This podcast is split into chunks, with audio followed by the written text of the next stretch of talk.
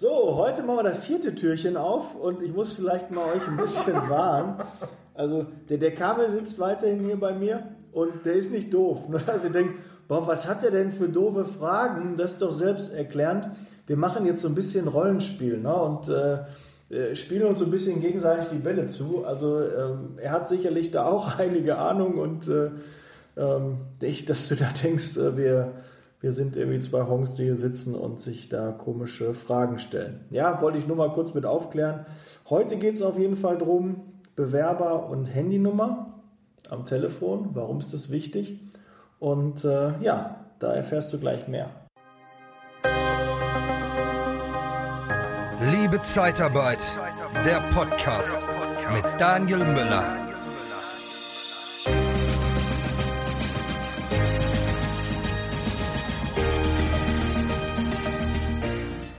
Ja, Daniel, ich habe äh, gerade hier zwei beziehungsweise drei Aufträge bekommen für eine Stelle, die ich jetzt äh, ausgeschrieben habe über eBay Kleinanzeigen, Indeed und Facebook. Also das funktioniert wunderbar. Sehr schön. Ähm, jetzt habe ich letzte Woche auch drei passende Bewerber eingeladen und die sind alle drei nicht gekommen. Jetzt habe ich drei Aufträge und ich kann die Damen und Herren nicht erreichen, weil ich ja, die Telefonnummer nicht habe. Die haben wir eingeladen per Post, haben eine Terminbestätigung auch rausgeschickt. Ja, aber jetzt sind die nicht gekommen, jetzt erreichen wir die nicht, weil die sich ja bei uns telefonisch gemeldet haben. Hm. Ja, du solltest äh, gucken, ne, und wie gesagt, also ich weiß, dass du das richtig machst, das ist jetzt hier für ein Rollenspiel, aber ähm, schreib dir immer die Handynummer auf. Ganz klar, du brauchst die Handynummer, lass sie dir direkt geben, weil Du solltest dem ähm, Bewerber auch nochmal per SMS eine Bestätigung geben, also am besten Handynummer und E-Mail-Adresse, dass du auf beide ähm, deine Kontaktdaten schickst, dass du äh, fragst, ob du denen das vielleicht per SMS auch gleich nochmal schicken darfst oder vielleicht stimmt ja sogar ein, dass du das per WhatsApp, wenn du WhatsApp auf dem Handy hättest, könntest du das auch noch per WhatsApp, da gibt es so toll die Möglichkeiten, so Kontakt zu schicken. Da steht dann auch schon ähm, die Adresse und alles drin, dann kannst du eine Wegbeschreibung noch schicken und du hast einen sehr schnellen schnell, sehr schnelle Kontaktmöglichkeit zum, zum Bewerber und das Ganze nochmal per E-Mail oder per Post rausschicken. Auch da würde ich, auch wenn es äh, vielleicht Arbeit macht, alle drei Wege gehen. Also per SMS informieren oder WhatsApp, per E-Mail und per Post.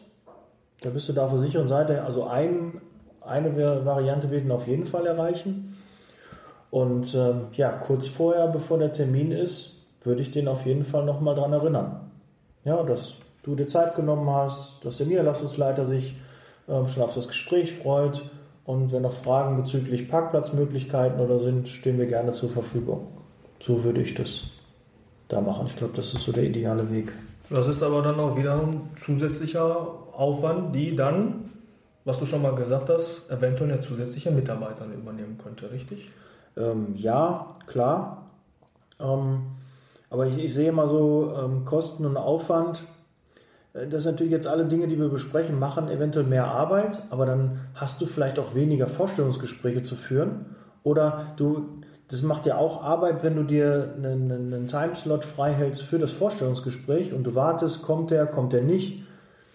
Das kannst du dir ja auch sparen und dann die Zeit andersweitig äh, nutzen.